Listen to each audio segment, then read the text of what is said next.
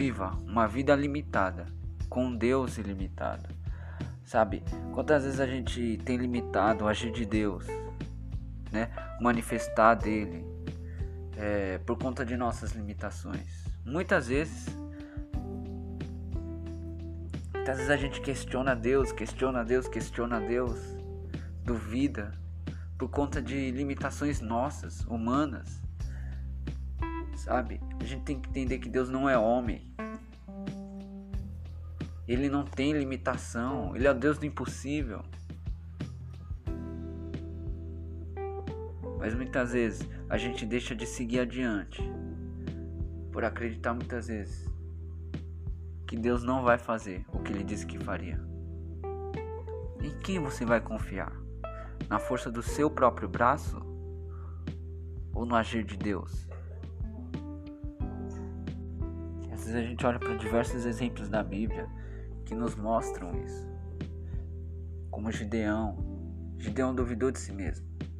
A Bíblia fala que ele, com 300 homens, fez correr um exército imenso de midianitas. E claro, foi da força de Deus. E foi justamente isso que Deus queria que ele entendesse.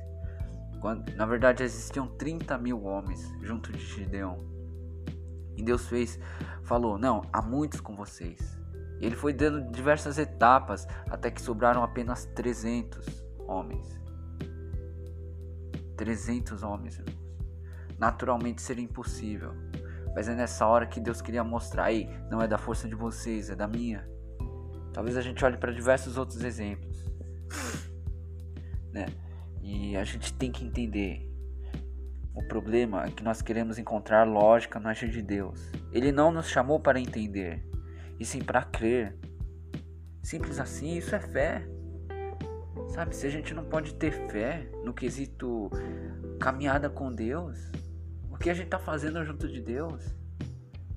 Tudo começa com fé, crendo nele, começa com fé. O justo viverá da sua fé. Se você não pode ter fé em Deus, no agir dele e no manifestar dele, eu não sei o que você está fazendo ou quem você está seguindo, né? Então, vamos tentar relembrar alguns outros exemplos, como o próprio Moisés, né?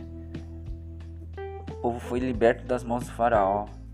E ao sair, eles foram encurralados, estavam atrás do exército do, o exército do faraó. E à, sua, à frente desse, do povo judeu existia um mar vermelho. E aí? O que poderia acontecer? E foi aberto o mar vermelho não é? Né? A gente pode dizer da caminhada deles durante os 40 anos no deserto. Deus colocou uma coluna de fogo para aquecê-los durante a noite, uma nuvem para acompanhar acompanhá-los durante o dia por conta do sol. Uma pedra os seguia para dar água de beber. E todo dia, pela manhã, Deus enviava maná que alimentava o povo. Não é assim?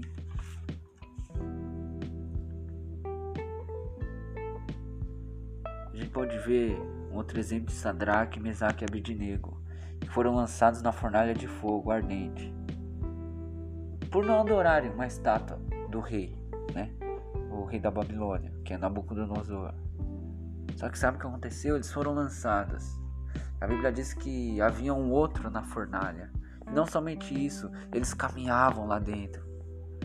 O rei da Babilônia se assusta e manda eles sair de lá. E diz que eles saíram de dentro da fornalha sem nem sequer cheiro de fumaça, irmãos.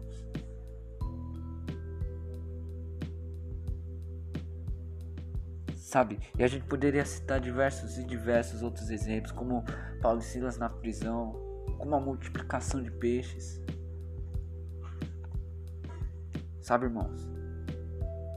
Ou a gente acredita para valer que Deus pode fazer ou a gente deixa, deixa de seguir ele e vai procurar o que fazer por aí fora. Mas vou dizer para você, tudo isso um dia passa, né? Mas como a própria Bíblia fala, aquele que crê em Cristo, ainda que morra, viverá. Você pode buscar o que for por aí fora, no mundo, longe de Deus.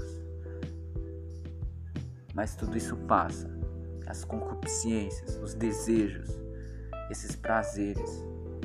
Um instante está lá, mas no outro ele some. E o que lhe resta? O que lhe vai restar? Aliás, faça sua escolha. Ou você vai, vive uma vida limitada,